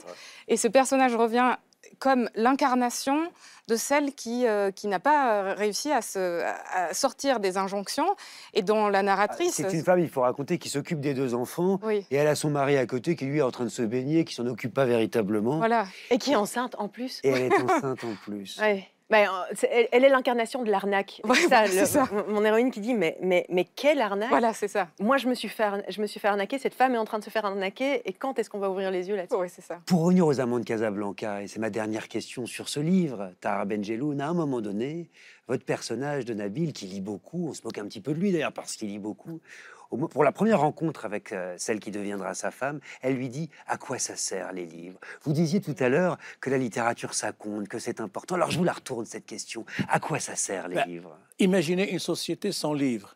Imaginez une société où il n'y a pas de lecture, il n'y a pas de roman, il n'y a pas d'art, il n'y a rien. Ce serait la fin du monde. Et, et- et les livres, euh, moi, on me posait souvent cette question à quoi ça sert un roman? Ben, Il n'y a pas un seul roman. Tous les romans sont là. Et, la lecture est, une prière quotidienne qu'on doit faire parce que c'est ce qui nous nourrit et nous fait avancer. Et on a la chance de pouvoir euh, tendre la main, voilà, Montaigne, extraordinaire. Stendhal, le rouge et le noir. Mais c'est fabuleux. On, est, on, peut, on, peut, on peut entrer dans, tous les univers, dans tous les mondes et savoir ce qui se passe ailleurs. On est informé par la, par les romans, par la littérature, ce qui se passe dans les autres sociétés. Et je pense qu'un livre comme euh, le- le- Les Amants de Casablanca va informer beaucoup, les gens beaucoup plus sur la situation actuelle, sociale du Maroc que n'importe quel essai qu'on aurait pu faire après. Lisez Les Amants de Casablanca de Tahar Benjeloun, c'est chez Gallimard. Et on va se retrouver dans un instant en compagnie de Tahar Benjeloun, toujours, mais aussi d'Adeline Dieudonné, de Marianne Chaillan et de Jacques Weber, juste après un peu de lecture à voix haute, avec la comédienne Doria Tillier, que vous connaissez bien, Jacques Weber, parce que vous avez joué dans L'origine du mal de Sébastien Marnier oui. avec elle. Elle va nous lire quelques phrases d'un roman d'amour, Le Docteur Thorne d'Anthony Trollope. On se retrouve juste après. Bonjour, je suis Doria Tillier. Je vais vous lire un extrait du Docteur Thorne d'Anthony Trollope. Miss Gresham n'était pas plus amoureuse de Gustavus que vous ne l'êtes. Pas plus d'un iota. En tout cas, pas dans le sens que vous donnez à ce mot ou que moi je lui donne. Elle n'avait nullement décidé au fond de son cœur que de tous les hommes qu'elle ait jamais vus ou qu'elle pourrait jamais voir, il était de très loin le plus aimable et le meilleur. C'est ce qui vous arrive quand vous êtes amoureuse, si vous valez quelque chose. Elle n'avait pas envie de s'asseoir près de lui, le plus près possible. Elle ne se souciait ni de ses goûts, ni de ses choix lorsqu'elle s'achetait ses rubans et ses chapeaux. Elle n'avait nullement ce désir indicible d'entendre toutes ses amies lui parler de lui. En réalité, elle se souciait de lui comme d'une guigne. Et pourtant, elle pensait l'aimer. Elle était tout à fait sûre que c'était le cas. Elle disait à sa mère qu'elle était sûre que Gustavus souhaiterait ceci, qu'elle savait que Gustavus aimerait cela, et ainsi de suite. Quant à Gustavus lui-même, il ne comptait guère pour elle. Faut-il lire les onomatopées? Bah, Oui, je pense qu'il faut lire euh, les onomatopées. euh, simplement, quand ce sont des onomatopées qui, qui, euh, traduisent un son émis par un objet inanimé, je pense qu'il faut les lire tels quels, genre boum, crack, je sais pas. Mais quand ce sont des onomatopées qui traduisent un son émis par un corps humain, genre sniff, ou par exemple parfois il écrit euh, pff. Donc dans ce cas-là, je pense qu'il faut essayer d'émettre ce son. Par exemple, à la place, en l'occurrence de sniff, faire peut-être. Enfin, moi, c'est ce que je ferais en tout cas. Combien de temps dure un bon silence? Je pense qu'il faut vraiment s'écouter. On peut d'ailleurs se tromper, mais il vaut mieux se tromper en s'étant écouté qu'en essayant de poser. On peut parfois avoir tendance à faire un long silence parce qu'on se dit que c'est ce qu'attendent les autres, euh, que c'est comme ça qu'il faut faire. Euh, moi, je pense qu'il faut euh, mettre le silence qu'on sent. La grande librairie en direct, euh, comme tous les mercredis, avec Adeline Dieudonné ce soir, Marianne Chaillan, Tahar Benjeloun et Jacques Weber. Jacques Weber qui fait paraître ces jours-ci une autobiographie, comment dire, exaltante. Et j'aimerais bien, pour continuer cette tradition qu'on a dans cette émission, Jacques, que vous nous en lisiez, si vous le voulez bien, le début. moi-même. Vous-même. Ah, D'accord. Est-ce que vous êtes d'accord Ah bah oui, oui, très bien. On y va. Alors, c'est une rue sans réverbère, très noire. Lorsque le cinéma de quartier, après que euh, nous nous soyons attardés à parler du film, éteint derrière nous son enseigne lumineuse bleue. Quelques étoiles mortes éclairent nos ténèbres. Regarder la nuit est triste. Après le mot fin, l'écran est devenu noir. Le bossu, film de cap et d'épée dont Jean Marais est le héros, se glisse dans ma mémoire. Le long de l'avenue des Ternes, je rentre à pied, persuadé qu'une mobilette de passage est un mousquetaire du roi. Puis, jusqu'au fond de mon lit, reviennent en désordre séquences et plans bien malgré moi. Pierrette Bruno, la compagne sémillante de Bourville, le fidèle plancher de D'Artagnan, est la première à mon chevet. Son décolleté devient le berceau de mes chimères adolescentes, tandis qu'elle me chante pour se parler d'amour, pas besoin d'un long discours.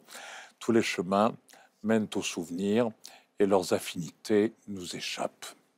Tous les chemins mènent aux souvenirs, et des souvenirs, il y en a à foison dans On ne dit jamais assez aux gens qu'on les aime de Jacques Weber. C'est un carnet de notes du chemin de l'amour et du hasard, comme il l'écrit, et il y feuillette sa vie au gré euh, des rencontres d'hommes et de femmes qui ont fait de lui ce qu'il est, des hommes et des femmes de pellicule, de chair ou de papier, des rôles, des gens, des héros qui l'ont fait rêver, jouer, rire, vibrer, aimer. C'est un condensé passionné de la vie d'un homme qui a un insatiable appétit et où on sent aussi, c'est ce qui est très beau, une grande mélancolie. Jacques Weber, vous en avez des rencontres dans ce livre. Il y a des grands noms. Il y a Montand, il y a Signoret, Francis Huster, Jacques Villeray, Maxime Le Forestier, Jeanne Moreau, Marguerite Duras, Isabelle Adjani, on y reviendra Catherine, peut-être. Catherine Deneuve. Catherine Deneuve et Marcello Mastroianni. Mais bon. moi, c'est su- c'est sur une anonyme. Grèce, Grèce de Monaco. Mais- voilà, les déjeuners. Mais c'est raconter tout ça. Hein. mais c'est sur une anonyme que j'aimerais commencer. Ah oui, Oui. Annette. Oui. Annette. Quand vous entendez ce, ce mot, Annette, Oui, bah, tout de suite, pour moi, c'est le, le grand amour. Euh, je suis très jeune à l'époque et c'est une apparition, une apparition, mais qui me bouleverse. C'est Claudel derrière son pilier quand il croit, quand, il croit à Jésus. Et, là, vraiment, je, mais je suis transpercé. Il y a mille, milliards d'épingles qui me traversent le corps uniquement dans une première vision. Elle est belle comme un soleil, elle est incroyable. Et à partir de là, il y a toutes les difficultés, puisqu'elle est mariée, puisqu'elle est en plus très fidèle, très, très respectueuse de son couple, etc. Mais en même temps, je sens que quelque chose est irrémédiable. C'est ça y est. Et euh, à partir de là, euh, naît une très très grande histoire d'amour sur laquelle je naturellement je mets tous mes parce que moi il faut toujours je vous demande pardon j'ai le défaut d'être un peu démonstratif oui. voilà Mais ce qui est très beau, c'est que c'est une histoire d'amour littéraire, parce qu'en réalité, avec Annette, vous échangez des lettres, oui tout euh. Jacques Weber. Qu'est-ce que vous lui dites? Quel genre de lettres est-ce que c'est?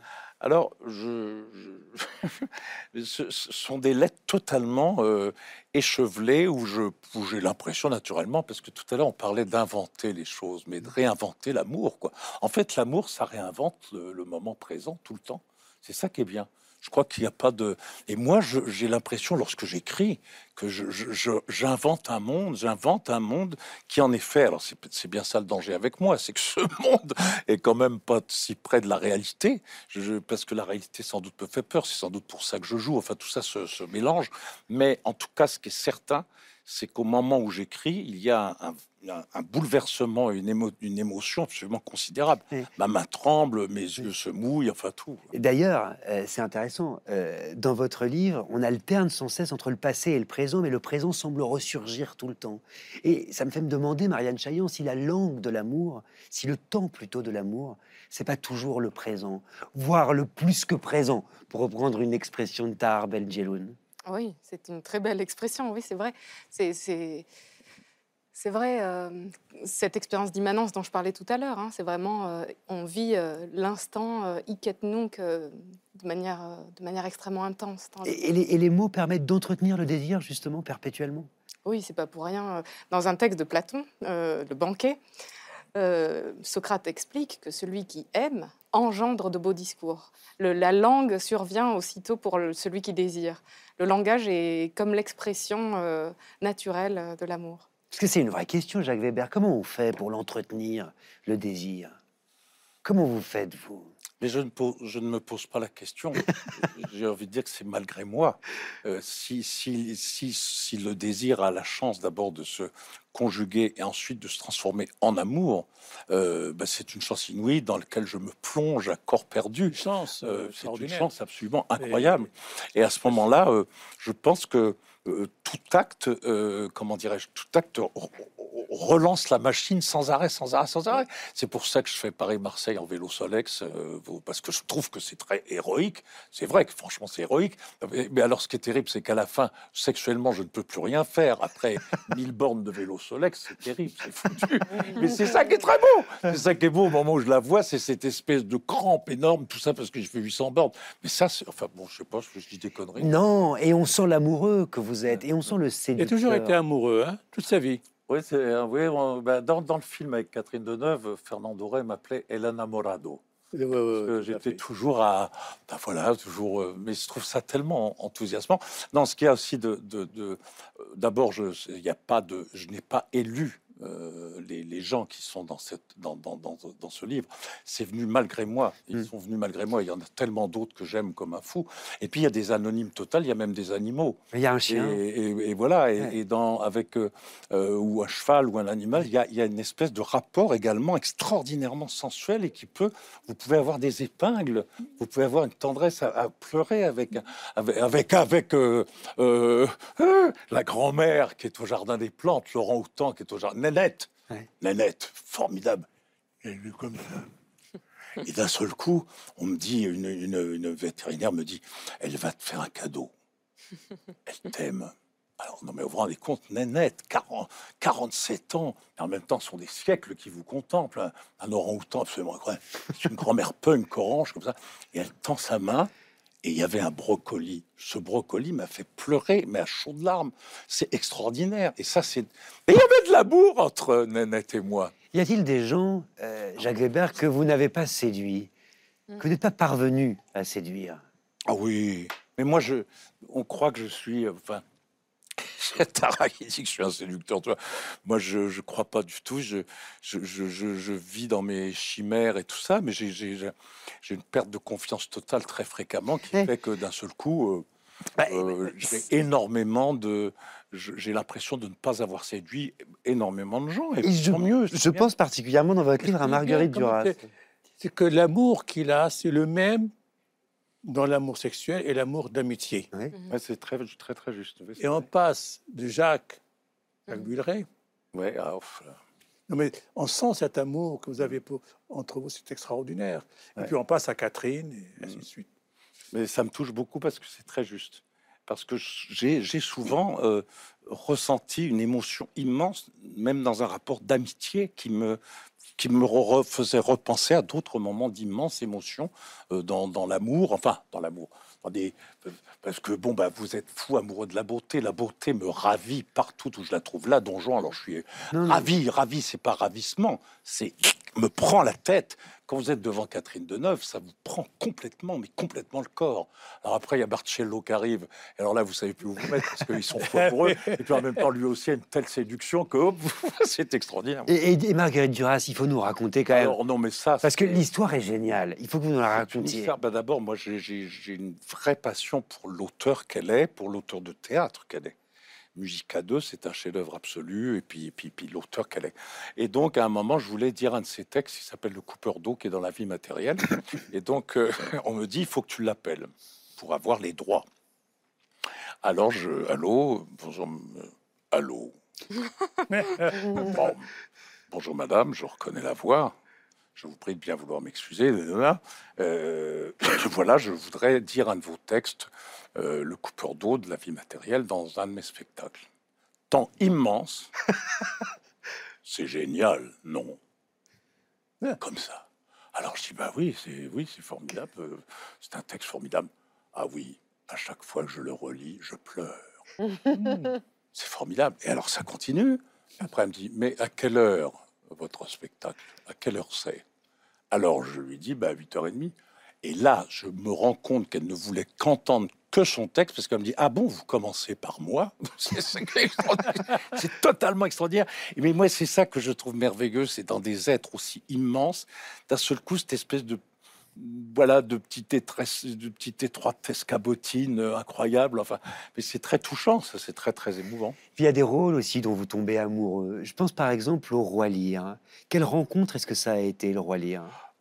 Euh, une rencontre euh, totalement bouleversante parce que d'abord c'était un je pense que lorsqu'on est acteur c'est le rendez-vous ultime d'abord et puis on, on se sent absolument minuscule on se sent nain c'est-à-dire le métier ne résiste plus votre expérience ne résiste plus on est devant un, monument et, plus vous avancez dans ce texte plus il s'élargit. De toute façon, c'est toujours le cas chez Shakespeare, mais dans le Roi Lear, c'est tout à fait particulier parce que, en plus, lorsque vous avez un certain âge et qu'il faut avoir pour le jouer, euh, vous saisissez le naufrage à pleine main. Hmm. Le naufrage, c'est De Gaulle qui dit ça, le naufrage de l'âge. Et c'est vrai que vous êtes à pleine main dans le naufrage, mais le naufrage de l'âge, le naufrage de l'amour, qui est absolument inimaginable.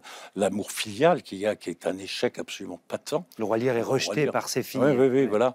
Euh, non, pour moi, c'est une des, des très, très grandes rencontres et qui plus est parce que j'étais extrêmement bien euh, euh, amené par euh, Joe Lavaudan, qui est un grand metteur en C'est scène. la traduction de Bonnefoy, non? Non, non, non, c'était une autre traduction de euh, euh, Ziola. Voilà. Ah bien. Sauf que vous, vous êtes un révolté contrairement au Roi Lear, quoi qu'on pourrait faire une lecture de la révolte dans le Roi Lear. Vous avez toujours su dire non. Ça crève les yeux dans votre parcours, évidemment, euh, que l'on connaît, mais ça crève aussi les yeux dans ce texte quand vous écrivez la rage. Par exemple, au moment de la mort de votre frère, il y, a- il y a des pages qui sont assez extraordinaires, euh, en l'occurrence, que, qui, que- c'est un long, une longue tirade qui commence par quand nous révolterons-nous de cette capture de plus de la moitié du monde par le cynisme bouffi des drogues, de l'argent et du pouvoir Et vous continuez, et vous continuez jusqu'à cette phrase Je suis d'une génération où la grande Simone Signoret nous appelait jusqu'à point d'heure pour aller manifester devant l'ambassade américaine contre une guerre du Vietnam si loin de chez nous. Qu'est-ce que vous nous dites là, Jacques Weber? Qu'est-ce qu'on a Bah, perdu? D'abord, dans la toute dernière phrase, je dis tout simplement qu'il faudrait peut-être se rappeler que nous sommes désormais des terriens. Euh, L'esprit français, tout ça, ça me fait doucement rigoler. Nous sommes désormais des terriens. Et, j'en appelle à la fraternité, quoi. Euh, je pense que c'est ça qui peut nous sauver. Et, de, l'autre côté, euh, moi, c'est vrai que j'ai toujours été absolument révolté. Euh, j'aurais voulu presque, j'aurais voulu, je ne le suis pas, j'aurais voulu être un vrai révolutionnaire et je n'en ai pas le courage peut-être. Mais je suis plein de compromissions, ne serait-ce qu'en exerçant la façon dont j'exerce mon métier est très très compromise, mais je, je, je l'assume, j'assume ces contradictions. Mais par contre, l'injustice me fait dégueuler, quoi. Voilà, je ne supporte pas l'injustice du monde, je ne supporte pas le cynisme de nos gouvernants, je ne supporte pas tout ça. Le, le malheur des gens me, me touche énormément, comme euh, comme la beauté me, me- me- la- la- le malheur me ravit comme la beauté me ravit. Oui, à vous C'est entendre, important. on a l'impression qu'aimer, chez vous, ça relève aussi quelque part de la révolte. Oui, oui, oui, c'est vrai. Mais c'est, très, très juste. J'ai, toujours envie de dire, mais nom de Dieu, le, enfin, c'est très naïf ce que je dis, mais le monde est si beau. Le monde est si beau. Il suffit d'aller marcher dans la montagne ou aller au bord de la mer ou même se balader dans Paris, se perdre dans les quartiers, quels qu'ils soient, que ce soit la Goutte d'Or ou, ou, ou l'avenue Foch, je m'en fous. Mais c'est tellement beau. La vie, c'est tellement beau une femme, c'est tellement beau un homme que c'est trop con d'avoir de, de gâcher et d'être arrivé à ce, à moment de gâchis. La fraternité, c'est extraordinaire. C'est ce qui manque le plus dans Ben, cette en ce société aujourd'hui. Il y a évidemment en ce moment euh, cette solidarité qu'on voit dans la rue, mais c'est une colère surtout. Mhm. Oui, Et, oui. et- et la fraternité n'y est pas. Oui, puis elle est, elle est, elle Et, et puis la, la surdité du pouvoir, c'est extraordinaire. Ça, c'est- Il n'y a pas d'amour en ce moment dans, Non, cette- non, du dans ce tout. pays. Il n'y a pas d'amour. la cynisme et froideur. Marianne Chaillot n'a pas l'air d'accord. Euh, alors, je- je- ça dépend ce qu'on entend. J'étais dans la rue euh, il n'y a pas longtemps euh, pour, euh, pour, euh, pour les manifestations et, et j'ai j'ai été vraiment frappée. Enfin, j'en ai pleuré en fait. J'ai pleuré dans la manifestation par cette, ce que j'ai ressenti comme solidarité justement entre les gens et j'ai trouvé ça merveilleux. Ils avaient rien de factieux ni de, de faction. C'était non, c'était. J'ai vu des gens mais tellement solidaires les uns des autres, à se donner à boire. Est-ce que tu et ils étaient beaux ces gens et et il y avait beaucoup d'amour en vérité. C'est ça que, qui insupporte nos gouvernants.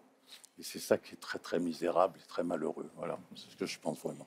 Mais euh, moi, ce que j'ai trouvé sublime dans votre livre, c'est. Le, le livre est, est magnifique, mais ces toutes dernières pages où. Alors, il n'y a, plus de colère, mais on sent. euh, j'ai senti de la solastalgie. Je ne sais pas si vous connaissez ce. ce- c'est un, un tout nouveau. euh, Enfin, c'est un, c'est un nouveau concept, mais ce qui est. En gros, c'est la nostalgie de ce qui n'a pas encore disparu, mais qui est amené à, à- à- à disparaître. Oui. Et dans la description que vous faites de la montagne, de, des fleurs, des animaux, euh, je sentais à la fois beaucoup d'amour et cette, cette tristesse et cette. euh, mais je crois qu'on est même au-delà de la colère et du. Et du Oui. et- et il y, a- il y a vraiment quelque chose de, de- de très apaisé, de se dire qu'est-ce que c'est con, qu'est-ce que c'est con, tout ça, tout ça va disparaître. Qu'est-ce qu'on a fait? C'est vrai.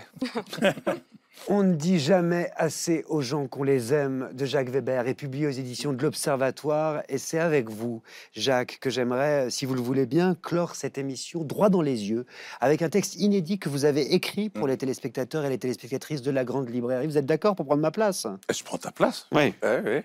Bah, D'ailleurs, ça, ça suit ce qu'on est en train de dire, je crois. Pensez bien que l'émission est Je peux construite. prendre, je peux prendre de l'eau dans ton. Tout à fait. Vous Allez. pouvez, au point où on en est maintenant, on a tout partagé. Nous qui venons de parler d'amour et de désir, yeux dans les yeux, yeux dans mes yeux, je vous questionne et m'interroge. Avons-nous peur de l'amour? La conquête même illusoire de la beauté dont on sait qu'elle est promesse de bonheur, nous ferait-elle peur?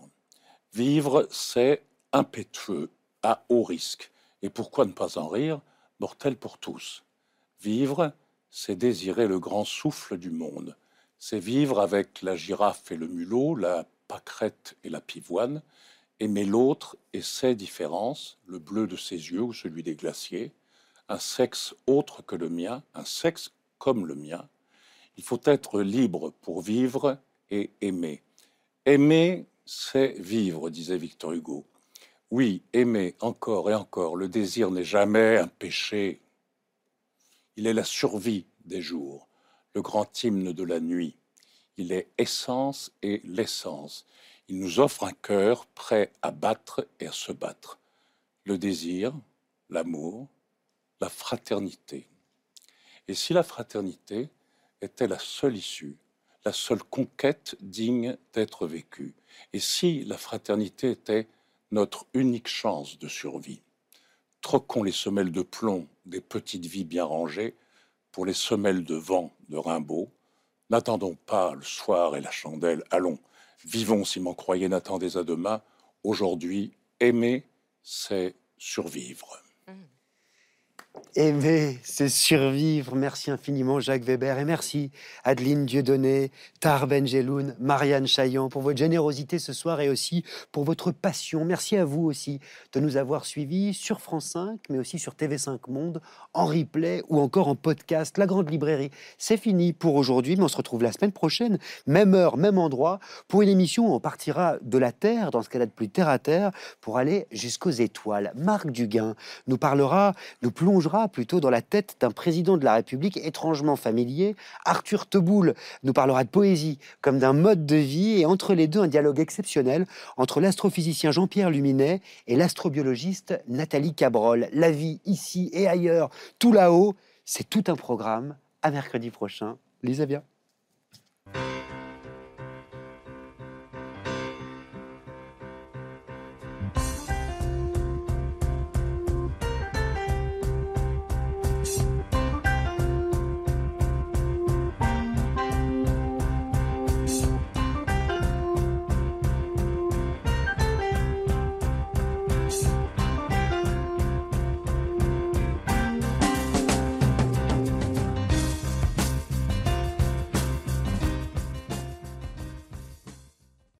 C'était La Grande Librairie, un podcast de France Télévisions. Si ça vous a plu, n'hésitez pas à vous abonner pour ne rien louper. Vous pouvez aussi retrouver les replays des émissions en vidéo sur France.tv.